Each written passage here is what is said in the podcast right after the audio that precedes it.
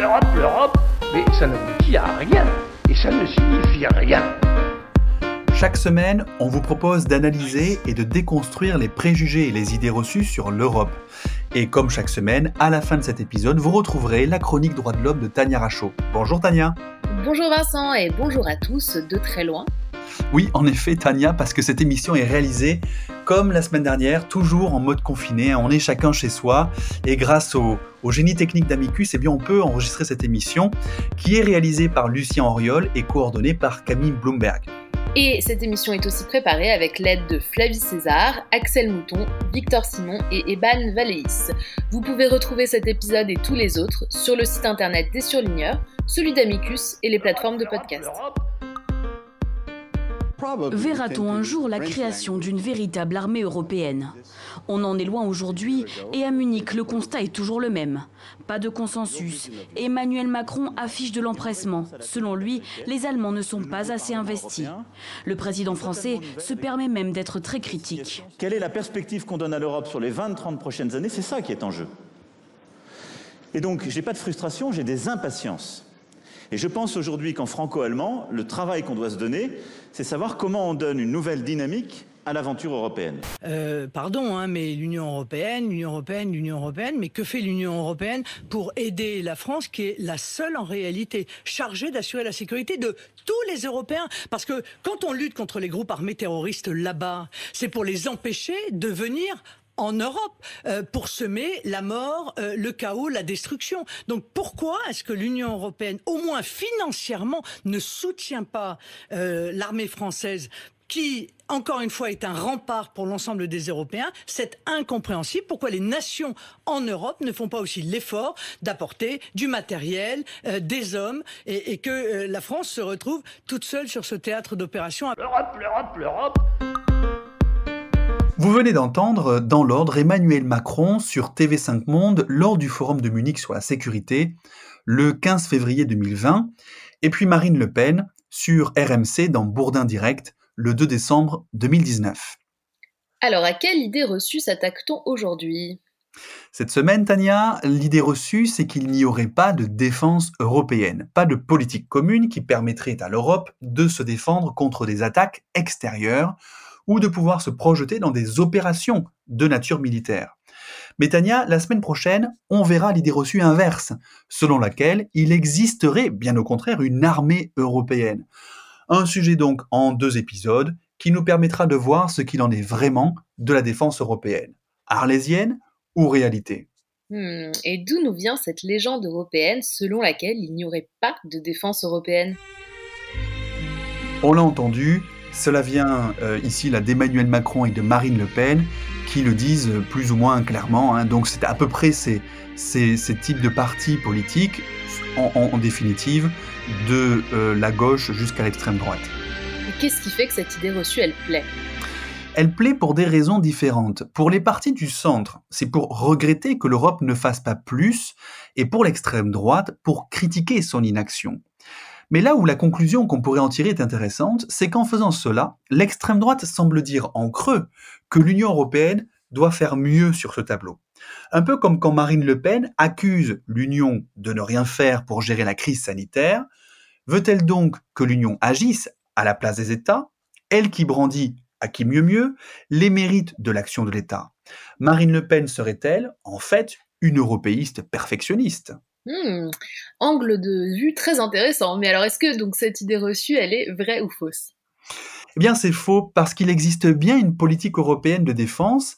Il y a même des dispositions hein, sur le sujet dans les traités européens. Mais en fait, il y a quand même un peu de vrai, car il n'y a pas encore véritablement de défense commune. Et pour préparer cet épisode, nous avons posé nos questions à un des grands spécialistes de la défense européenne, Samuel Faure, maître de conférences en sciences politiques à Sciences Po Saint-Germain-en-Laye, et qui publie Avec ou sans l'Europe, le dilemme de la politique française d'armement, et c'est aux éditions de l'Université de Bruxelles. On va tenter donc d'y voir un peu plus clair. L'Europe, l'Europe, l'Europe Et pour cette fois, pas d'édito. Non, Tania, pas d'édito aujourd'hui parce qu'on laisse un peu plus de place au sujet et on va parler donc aujourd'hui de défense, d'armée, de puissance militaire. Peut-on dire vraiment donc qu'il n'y a pas de politique européenne de défense? L'Europe de la défense semble en effet être un mirage, tant les États, au premier rang desquels la France, fournissent l'essentiel de l'effort militaire. C'est en tout cas ce qu'on voit aux journaux télévisés, euh, des militaires français engagés au Mali ou alors des rafales de l'armée française hein, survolant la Syrie. Mais faisons, hein, comme on aime bien, Tania, nos légalistes tatillons.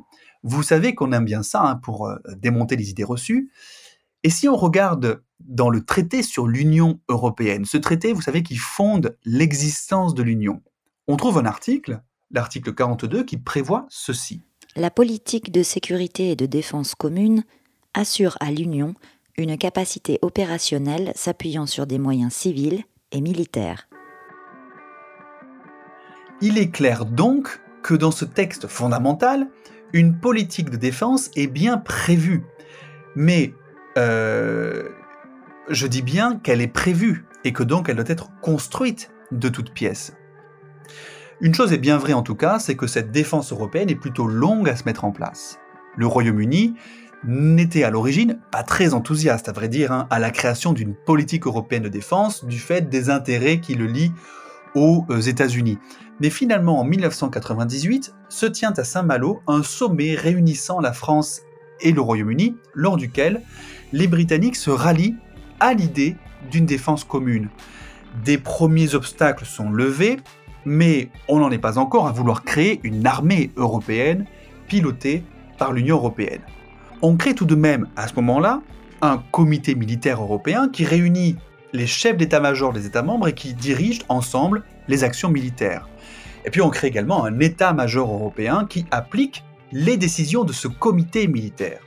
Il est dirigé d'ailleurs par le français, le vice-amiral Hervé Bléjean, et son allégeance est à l'égard de l'Union européenne et plus particulièrement de Josep Borrell, le vice-président de la Commission européenne en charge des affaires étrangères et de la défense de l'Union.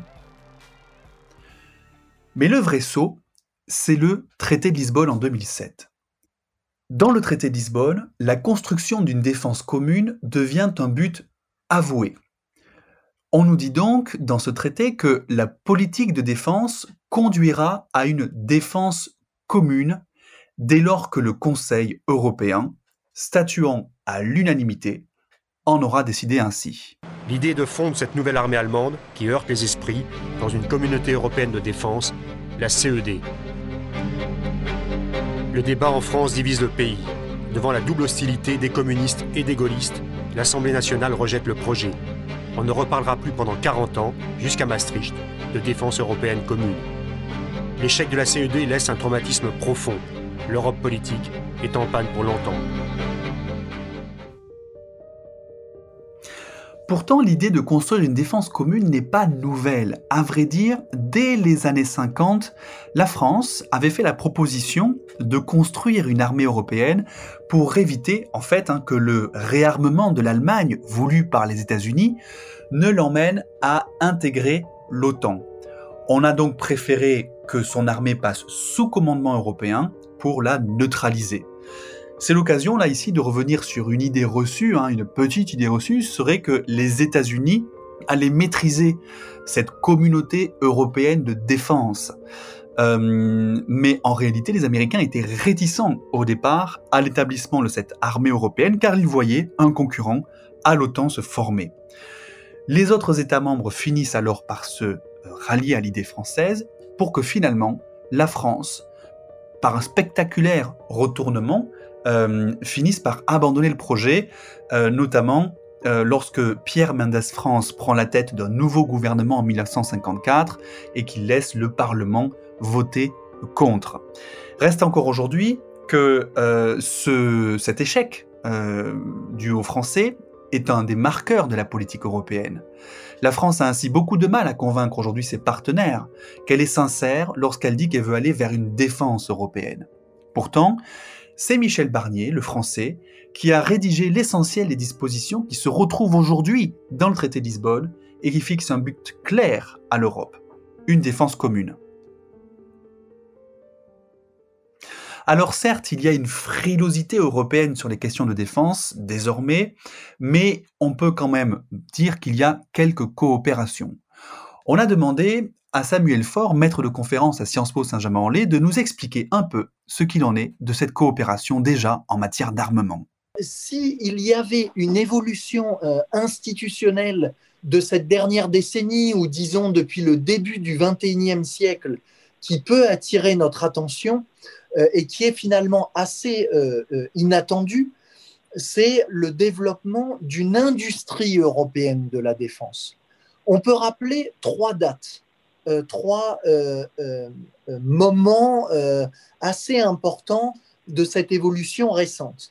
La première, c'est en 2009, quand le Parlement européen et le Conseil votent pour la première fois de l'histoire de l'intégration européenne deux directives, donc des règles européennes contraignantes liées au secteur militaire, au secteur de la défense, et visant, ces deux directives sont euh, communément qualifiées de paquets défense, euh, et euh, visant à, créer un marché intérieur de l'armement. Puis il y a une deuxième étape qui a lieu en, 2017, donc à, la suite du Brexit, euh, quand l'Union européenne crée, après cet instrument normatif dont je viens de parler, un instrument financier en créant le Fonds européen de défense. Euh, visant euh, sur fonds propres, euh, sur des fonds budgétaires de l'Union européenne, à créer des, à, financer des projets de recherche et, développement liés à l'industrie de la défense.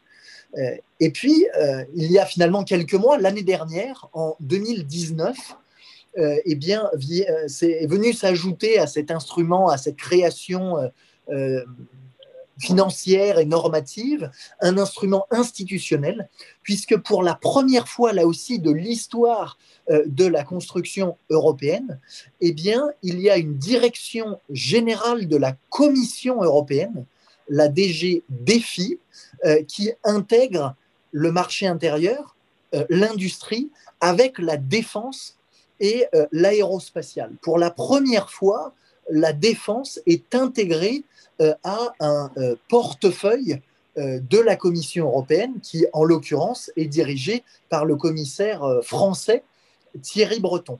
Donc là, il y a des évolutions institutionnelles, politico-institutionnelles, qui sont sûrement pas inintéressantes à, suivre pour les mois et les années à venir. Je, je, veux dire que presque tous ces gamins ont des noms qui vous en mettent plein la vue. Ils se prennent tous pour des durs. Pour la plupart, c'est de la frime. Juste une bande de branleurs. Mon quartier fait trembler la province. Les histoires de drogue, ça fait danser les gros seins. Mais c'est pas négociable. Si tu galères au sein de l'arène, t'auras pas de Mac, la reine. Juste des traces et des molars bruts.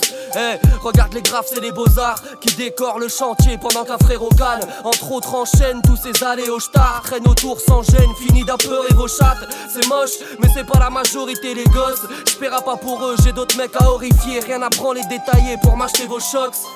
Là, tu comprends que j'ai tout à faire aux chiottes. Note, tout le quartier s'est dégradé, des années passent. Les schlags sont comme des moustiques, les tours, les marécages. Ils piquent et planent sans l'éviter. Et je t'expliquerai pas que personne peut les virer. Mais nique sa mère, on les côtoie sans les imiter. Frère, je vais pas nourrir la légende sur les initiés au vol, aux drogues, aux drogues d'âme contre un bout de shit ou au glock braqué dans ta bouche, nique. Vos morts, ce mal est nécessaire pour comprendre que glorifier la merde c'est nocif. Mon grand, le mécanisme a commencé, j'encule les Kaira, les camés, acclamer les calmer comme un comme mon clan. C'est pas les plus ennuyeux, je te rassure, c'est qu'on parle d'autre chose que de l'actu de la rue. Poto, y a des dalpés aux valeurs éparpillées, mais je l'admets, rien de tel que représenter le quartier de sa mère. Doladés. On l'air, VALD. On bon de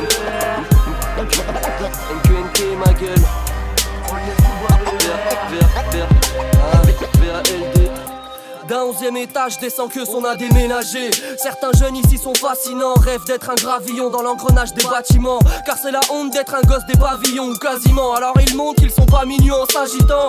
Tant que le racket le deal, même les baskets le disent, la rue Alec le vise. Excite ses partisans, mes fils, t'as pas raison, nique ta mère. Petit faguette, continue si t'as derrière, si elle pauvre con, tu fais la même chose que quand tu bolosses une vieille avec tes frères colons. Eh, c'est quoi le blême pro? Foutre la merde, c'est ton cri de détresse. Abruti, t'es le cafard qui s'est pris le système, j'hallucine. Éteins si tu vois pas la propagande à la télé qui adore que t'es la mort à vendre, je t'emmerde. Et je dédicace les frères qui rament en vrai. Les airs si graves sur les visages en bref, les autres putes sont dérisoires.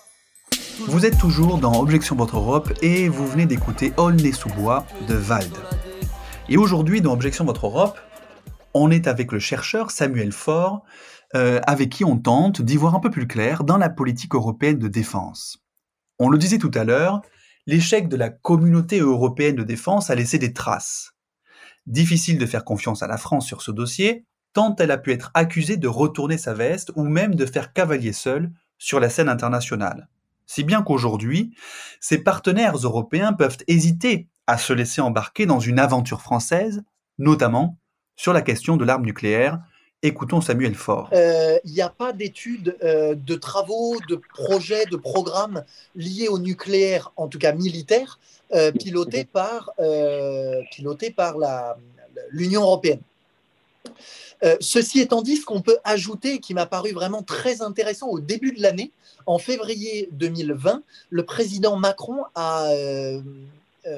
s'est exprimé sur le sujet du nucléaire militaire dans son grand discours présidentiel qui était attendu, si ce n'est depuis le début de son mandat, en tout cas depuis un certain nombre de mois.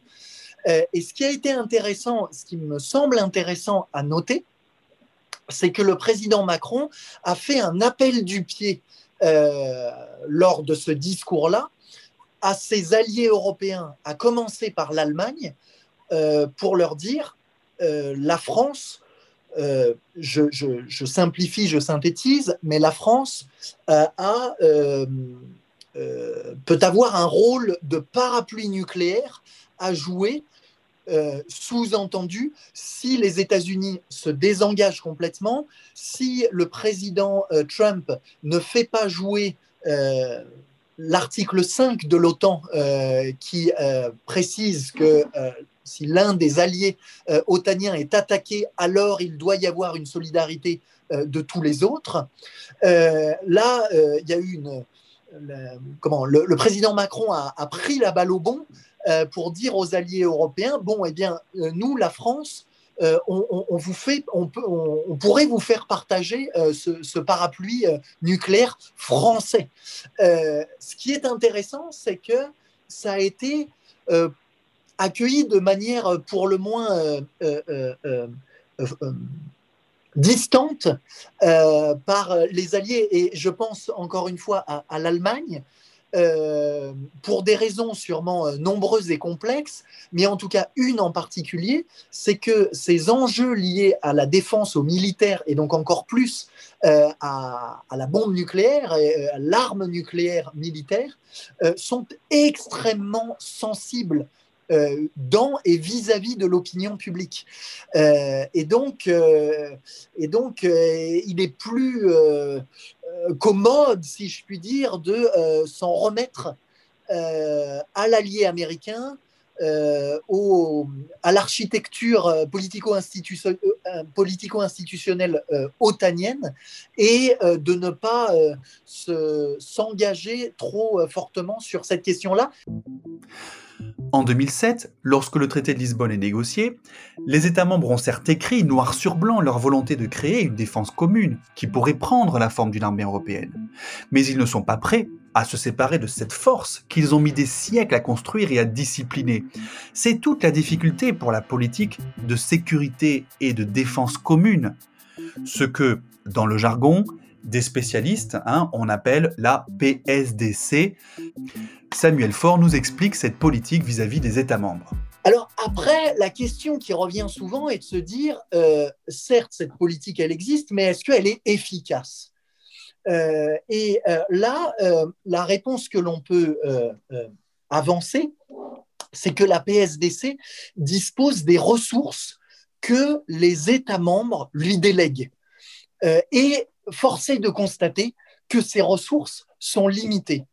Alors déjà, les ressources politiques et institutionnelles. En effet, la PSDC, cette politique de défense de l'Union européenne, euh, eh bien, elle est euh, régie, elle est euh, élaborée et mise en œuvre par ce que l'on appelle la méthode intergouvernementale, c'est-à-dire que les institutions au sein desquelles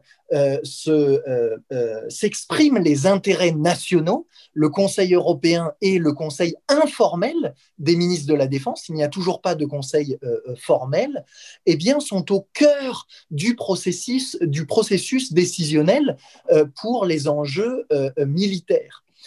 ce n'est pas le cas des institutions supranationales comme la Commission européenne, la Cour de justice de l'Union européenne et le Parlement européen. On peut également rappeler les limites des ressources budgétaires de cette PSDC.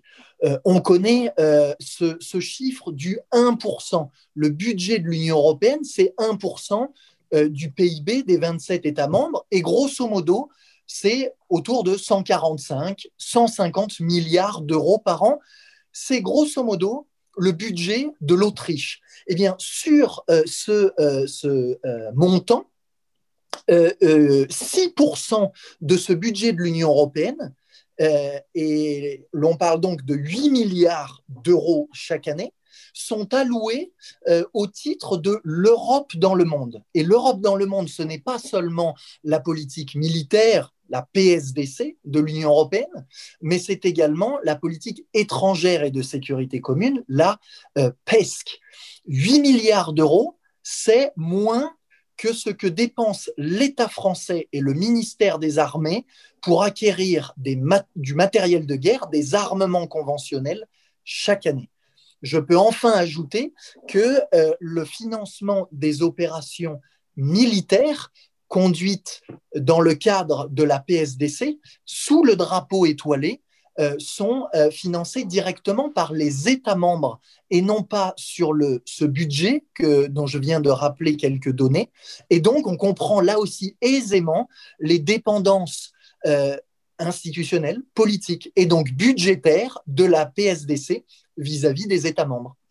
Pourtant, selon un sondage Eurobaromètre en 2018, 68% des Européens pensent que l'Union européenne devrait en faire plus en matière de défense. En France, c'est même 71% des sondés. Pour autant, les dirigeants n'en prennent pas forcément la voie. Malgré l'élection de Donald Trump en 2016 et la même année, le référendum sur le Brexit, Écoutons encore la position et les explications de Samuel Faure. Dans les deux cas, il s'agit d'événements euh, récents, euh, puisque euh, que ce soit l'élection du président Trump comme le Brexit, ces deux événements ont eu lieu en, en 2016 et d'une certaine manière sont toujours en cours, puisque la semaine prochaine, c'est-à-dire début novembre 2020, euh, aura lieu euh, les élections présidentielles américaines. Est-ce que Trump sera réélu ou pas? Euh, Et puis la, mise en œuvre du Brexit, finalement, court toujours. Donc c'est sûr qu'il est difficile de dire avec une certaine assurance l'effet produit par ces deux événements et chacun de ces deux événements sur l'Europe de la défense, comme on, l'appelle euh, euh, parfois, et, d'isoler vraiment ces variables explicatives par rapport à d'autres événements euh, internationaux ou nationaux qui se sont produits ces dernières années. Ceci étant dit, on peut peut-être dire ce que ces événements n'ont pas produit. dans le cas de, l'élection de Trump en 2016, eh bien, certains Imaginez euh, une dynamique d'intégration très, euh, renforcée, excusez-moi, euh, paradigmatique de la défense européenne, un saut fédéral avec l'inquiétude ou la crainte que les États-Unis d'Amérique se désengageraient du continent européen. On constate que ça n'a pas été le cas. Quant au Brexit, euh, certaines, certains euh, faisaient l'hypothèse d'une dislocation de l'Union européenne en général euh, et de la défense européenne, de l'Europe de la défense en particulier. Là aussi, quelques années plus tard, on se rend compte que ce n'est pas le cas. Donc, bien sûr, encore une fois, il faut rester prudent. Il faudra suivre, bien sûr, ces évolutions et l'évolution de ces événements dans les semaines et dans les mois qui viendront pour voir leurs effets, l'effet donc de ces chocs exogènes, comme on, dit en, relations internationales, mais aussi la euh, les actions et les réactions des Européens vis-à-vis euh, de ces événements. Il est temps désormais d'écouter la chronique Droits de l'homme de Tania Rachaud. Alors Tania, et les droits de l'homme, bordel? Aujourd'hui, vous nous parlez de l'opération militaire EUNAFOR Med. Personne ne peut raisonnablement et sérieusement dire que la France est le pays des droits de l'homme. Parmi la dizaine d'opérations militaires que mène l'Union européenne depuis 2003, il y a EUNAFOR Med. C'est une opération qui a vu le jour en 2015 dans l'objectif initial de démanteler les réseaux de trafic de clandestins et de traite des êtres humains dans la partie sud de la Méditerranée centrale. Les frégates utilisées pour cette mission se sont vite retrouvées de fait face à la nécessité de sauver des personnes en mer. Et c'est ainsi qu'est née Sophia, à bord du navire allemand Schleswig-Holstein. Pour l'anecdote, les naissances en mer impliquent des précisions particulières sur les certificats de naissance pour le lieu de naissance. On retrouve le nom de la frégate, que je ne reprononcerai pas, et la localisation GPS précise du moment de la naissance. Bref, ce bébé né à bord de cette frégate a porté un symbole puisqu'il a ensuite donné son nom à l'opération EUNAFOR Med devenue Opération Sophia. Et qu'est-il advenu de ce bébé Sophia? Sa mère somalienne avait fui Mogadiscio en raison des violences qui y règnent après l'abandon de son mari et de ses sept enfants laissés sur place à sa propre mère. Elle est sauvée donc par cette frégate, Schleswig-Holstein, avec 453 autres migrants, et elle est ensuite débarquée dans le port de Tarente, euh, en Italie, puis recueillie en Allemagne. Après l'accouchement, un journaliste allemand avait été à sa rencontre, et on le sait grâce à un article relayé par le très bon site Bruxelles 2, un blog de l'Europe géopolitique, que je conseille vivement pour tous les sujets relatifs à la défense et pour s'enquérir donc de la mère de cet enfant et de sa fille et de leur bonne santé qui a été confirmée. Ces sauvetages en mer sont très fréquents car la route principale de l'exil comprend pour les hommes et femmes qui fuient leur pays un, passage par la Libye pour récupérer le bateau de fortune. Et c'est souvent en Libye que ces personnes subissent de graves sévices et que, conséquence de ces sévices, les femmes exilées arrivent enceintes sur le territoire européen ou sur leurs bateaux de sauvetage, sur lesquels les naissances sont assez fréquentes. Autre exemple d'ailleurs, une petite fille ivoirienne née en 2017 sur la frégate espagnole Navarra peu avant Noël, après que sa mère ait été sauvée en compagnie de 215 autres migrants par les marins espagnols. Le bébé prend cette fois-ci en deuxième prénom Navarra, le nom de la frégate. Mais l'Espagne n'a pas autorisé le séjour de la mère et de la fille, contrairement à l'Allemagne avec Sofia, et, a transféré alors la mère de 17 ans vers l'Italie. Une moins belle histoire donc celle que celle de Sofia. Le sauvetage en mer a entraîné de nombreux débats quant à la mission des frégates liées aux opérations militaires de l'Union européenne. Débats qui ont abouti à reprendre le focus sur la mission initiale davantage orientée sur la lutte contre la criminalité. D'ailleurs, l'opération Sophia a été débaptisée pour bien marquer le basculement. Alors où naissent les bébés? Il s'appellera Miracle. Déjà une opération de sauvetage euh, classique, je dirais, euh, est déjà très intense émotionnellement parce qu'on va, on est vraiment, on va chercher des gens à, qui sont à deux doigts de la mort, euh, qui sortent de l'enfer, qui sortent de la Libye, qui est vraiment un pays d'enfer, et qui ont une explosion de, joie qui se, qui se transcrit plutôt par du, grand soulagement, et euh, euh, la, joie s'exprime de, de, plein de manières. Mais là, quand, en plus de sauver des vies, on se retrouve à avoir une personne qui donne la vie sur le bateau, c'est absolument exceptionnel. La jeune mère était restée près de 24 heures sur une plage de Libye sans boire ni manger. Elle avait ensuite embarqué sur un canot pneumatique pour rejoindre l'Italie avant d'être secourue. C'est la sixième naissance à bord de l'Aquarius depuis les débuts des opérations de l'ONG en 2015. Le bébé qui est mentionné dans cet extrait sonore de 2018 a pris le juste nom de Miracle, et comme l'explique un membre de l'ONG SOS Méditerranée, seul à opérer dans l'objectif de sauver des vies en Méditerranée, sa mère revenait de Libye, cet enfer sur Terre. SOS Méditerranée, c'est une ONG dont l'objectif unique est de naviguer en, mer à bord de l'Ocean Viking, euh, qui prend donc le relais du défaut de l'action des pouvoirs publics, des États ou de l'Union européenne. Et depuis la crise sanitaire, le bateau est régulièrement bloqué en mer avec à son bord de nombreuses personnes en détresse ou pire, il est parfois bloqué des dizaines de jours à quai, laissant les mers accoucher en pleine mer. Merci Tania pour cette chronique sur les droits de l'homme. On a donc retenu le nom de cette frégate euh, Schleswig-Holstein, je crois, c'est ça. En tout cas, heureusement que j'ai pas eu besoin de le dire pendant la chronique. Merci en tout cas à tous de nous avoir écoutés. Vous êtes chaque semaine de plus en plus nombreux. Objection Votre Europe, c'est terminé pour aujourd'hui. Rendez-vous au prochain épisode sur les ondes de radio et le site d'Amicus Radio et des surligneurs. Toutes les références et les extraits sonores sont à retrouver sur la page de l'émission, sur le site d'Amicus Radio. Et pour l'actu, comme d'habitude, vous nous suivez sur les réseaux sociaux. À bientôt!